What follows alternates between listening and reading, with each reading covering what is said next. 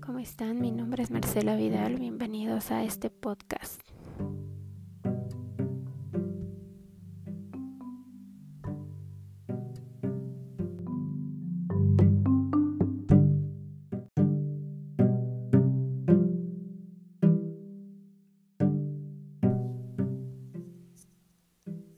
Hola, ¿cómo están? Mi nombre es Marcela Vidal, bienvenidos a este podcast. Bienvenidos, en esta oportunidad voy a hablar de la matriz Boston Consulting Group, más conocida como matriz BCG y el ciclo de vida de un producto. ¿Para qué sirve la matriz BCG?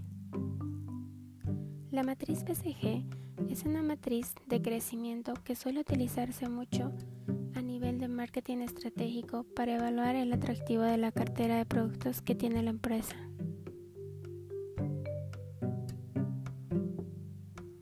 La matriz se construye en base a dos criterios, la tasa de crecimiento de mercado, que representa un indicador del atractivo de mercado, y la participación relativa al mayor competidor, que sirva de indicador del grado de competitividad que tiene la empresa. Principal objetivo de la matriz BCG es que nos ayude a determinar en cuáles de nuestros productos debemos invertir muchos más recursos, lo cual en base a este, podremos llevar a cabo cuatro tipos de estrategias de inversión de marketing. La primera, aumentando la cuota de mercado. La segunda, defendiendo la cuota de mercado. La tercera, estrategia de cosecha. Y como cuarta, estrategia de eliminación.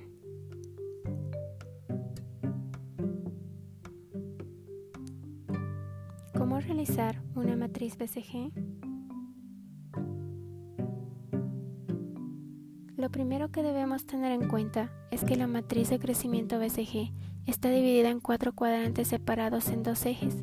El eje horizontal, la forma, la cuota del mercado de la empresa, mientras que el eje vertical está formado por la tasa de crecimiento de mercado, por atractivo de la industria cada uno de estos cuatro cuadrantes está compuesto por cuatro tipos de productos diferentes, que son el perro, la vaca, interrogante y el producto estrella.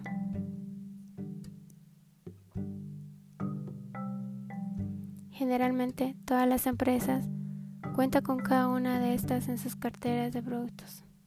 El producto estrella son aquellas que generan dinero liquidez pero no necesitan una inversión considerable para conseguir consolidar su posición en el mercado. El producto vaca son también conocidos como los generadores de caja. Son aquellos productos que generan mucha liquidez y requieren relativamente muy pocas inversiones. El producto perro, que también lo puedes conocer como producto desastre son aquellos que generan poca liquidez y además tienen poca cuota de mercado. Mientras que en el caso del producto interrogante, el problema es que no conocemos cuál va a ser su evolución. El ciclo de vida del producto y la matriz BCG. El ciclo de vida de un producto es el conjunto de etapas por las que pasa un producto desde su introducción en el mercado hasta su retiro y se asocia la fase de introducción con los productos interrogantes, la fase de crecimiento con los productos estrella, la fase de madurez con los productos vaca, la fase de declive con los productos perro. Claro ejemplo para hacer esta matriz sería la empresa reconocida Coca-Cola.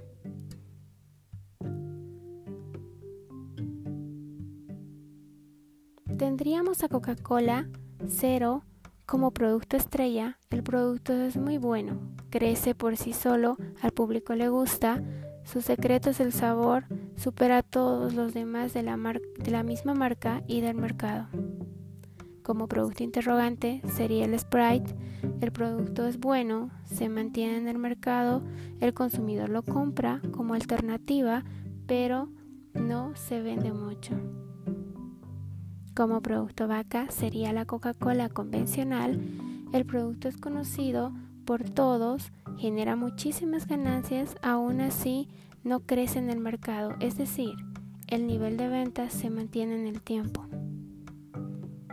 Aunque a gran escala no se supera y como producto perro tenemos a la Coca-Cola Light, este producto no tiene aceptación en el mercado y puede ser desplazada fácilmente hasta desaparecer.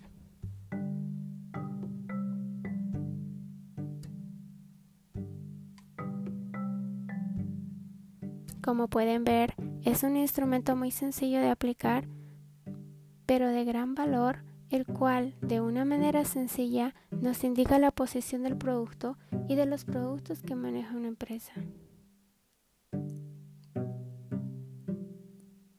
Mi nombre es Marcela Vidal, gracias por estar en sintonía de este podcast. Hasta pronto.